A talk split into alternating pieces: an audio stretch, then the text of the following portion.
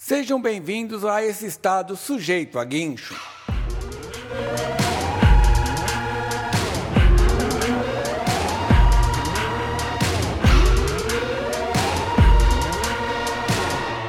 No episódio de hoje vamos comentar sobre as skatistas e os skatistas também que conseguiram a sua vaga para as Olimpíadas do Japão agora desse ano aqui de 2021.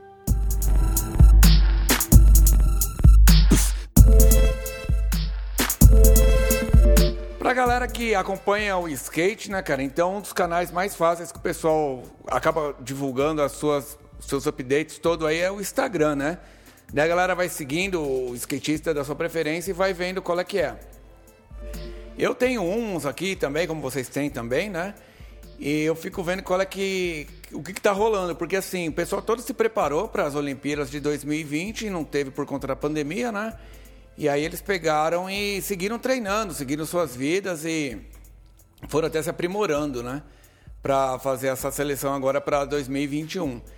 E teve agora, uns tempos atrás, aí, uma semana, 15 dias atrás, uh, eu acho que em Ohio e na Califórnia também, se não me engano, uh, um dos campeonatos finais, que era da Dew Tour. Dew Tour é. Dew é o Mountain Dew, né? Que é um refrigerante americano, que estava bancando aí esse campeonato para fazer a pontuação da galera para ir ver quem que ia para as Olimpíadas. Daí foi uma banca, né, cara? de mina, de cara, tudo. E aí na, na feminino, cara, a Dora, a Dora Varela passou, a Isadora Pacheco e a Indiara Asp também, elas foram tudo classificadas já para as Olimpíadas, né? Esse trio da seleção brasileira, né, eles finalizaram na, na, na parte park, sexta-feira última agora, se hoje é dia 21, hoje é 21? 24? 21 então foi na sexta-feira, eles tiveram essa participação no Deal Tour, né? Foi no estado de Iowa, na verdade, na cidade de Moines. E elas avançaram para. Elas, na verdade, não conseguiram avançar para a semifinal, né? Mas elas conseguiram a vaga por é, questão de ponto, né? Matematicamente chegaram lá nos pontos e viram qual é que, qual é que foi. Então o skate brasileiro já conta com quatro vagas das 12 possíveis, né? Que vai ser para o jogo de Tóquio. Aquele menino também, o Luizinho, né? Luiz Francisco também já tá rolando também. E deixa eu ver mais aqui quem que rolou. O Pedro Barros também, ele foi o quinto skatista classificado né, para as Olimpíadas. Ele foi no mesmo esquema também de, de pontuação matemática.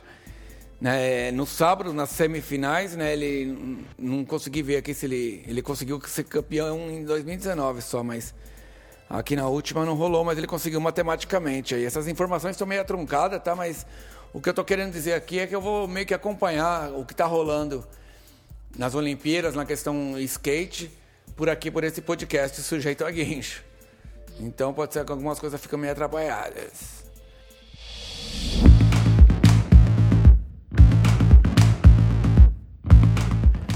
E quem mais aqui, ó? A, quem rolou no street também, né, cara? A Pamela Rosa, que é aquela uma minazinha que usa um óculos e tal. Ela ficou em primeiro lugar, a Letícia Buffoni em segundo e a Raíza Leal em quinto lugar. Elas também participaram desse campeonato da D-Tour, né?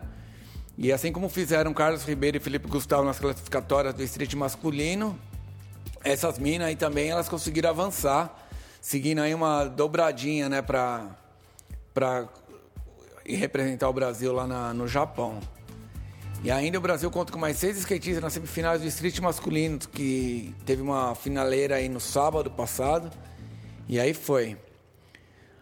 Uh, Pedro Quintas também é o sexto brasileiro a garantir as vagas para os jogos também lá do, do Japão. Felipe Gustavo também vai ir.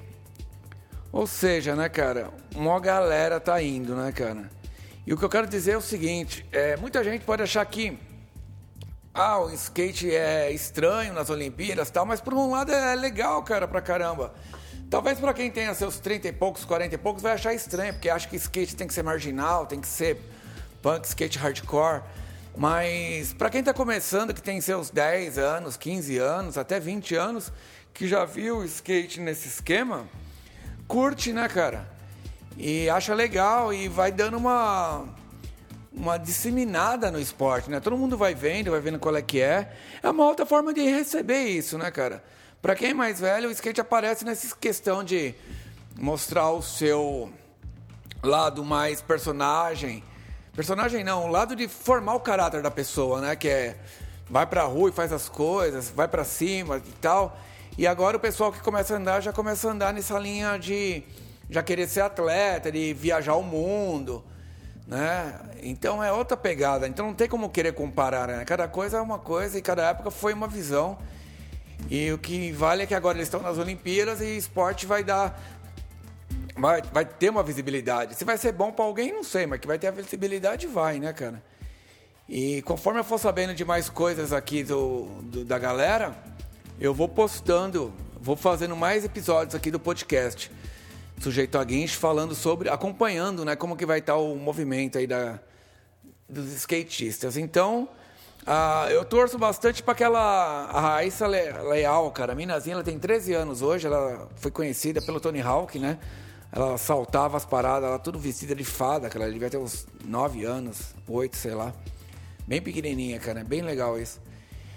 Então, se você chegou por acaso nesse podcast Sujeito a Guincho e viu falando sobre skate, fique com a orelha em pé que vai rolar mais coisa ainda, beleza?